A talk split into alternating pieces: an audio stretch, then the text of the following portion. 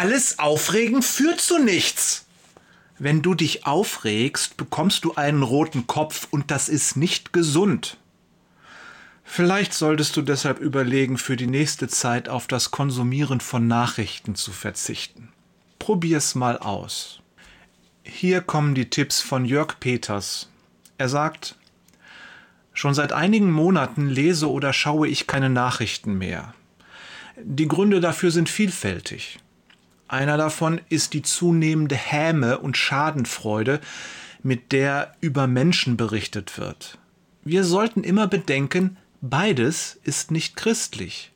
Häme als eine Art Spott oder Verachtung setzt den anderen herab. Und Schadenfreude tut genau das, was das Wort ausdrückt. Man freut sich am Schaden des anderen. Mit ihrer Berichterstattung tappen viele Medien in genau die Grube, in die auch ihre Opfer gefallen sind. Hochmut und Stolz. Was meine ich damit? Es gibt nur wenige Dinge, die für unser Seelenleben gefährlicher sind als die Überzeugtheit von der eigenen Mission. Zwei Beispiele aus der jüngsten Vergangenheit. Selbsternannte Klimaretter, die Alternativlosigkeit predigen, für sich selbst aber die Ausnahme von der Regel praktizieren.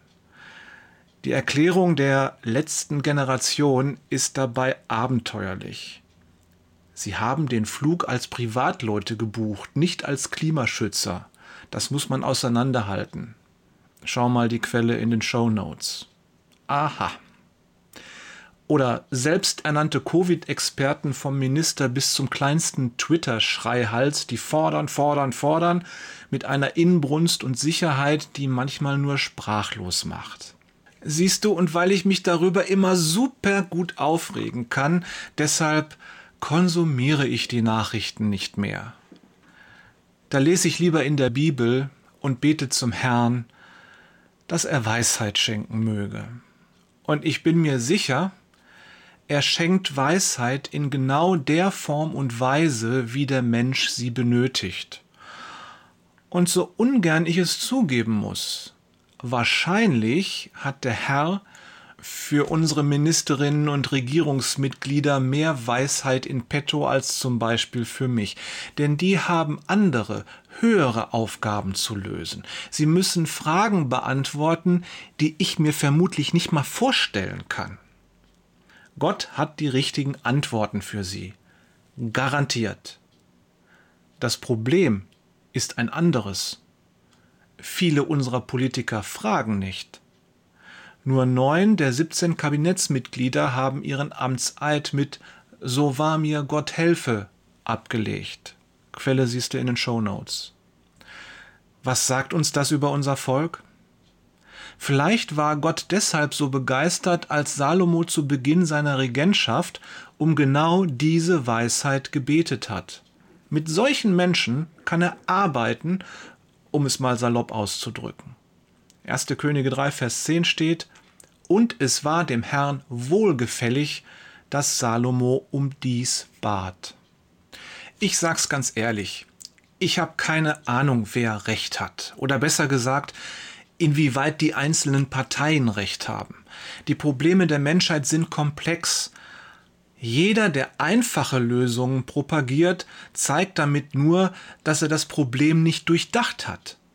Und jeder, der die Alternativlosigkeit seiner Lösung durchsetzen möchte, spricht anderen Menschen die Kompetenz ab und macht Gespräche unendlich schwierig. Lasst uns gemeinsam beten, dass die Menschen mit Verantwortung oder einer wichtigen Mission in unserem Land sich bewusst sind, dass sie von Gott mit einer ganz besonderen Aufgabe betraut sind. Sie können dieser Aufgabe wie sie auch aussieht, nur in Weisheit gerecht werden. Und was die Weisheit ist, das haben wir letzte Woche besprochen. Weisheit ist die Ehrfurcht vor Gott. Daran scheint es ganz offensichtlich zu mangeln. Solange sich das nicht ändert, wird es nur schlimmer werden. Aber alles Aufregen hilft nichts, helfen kann nur das Beten. Liebe Grüße von Jörg.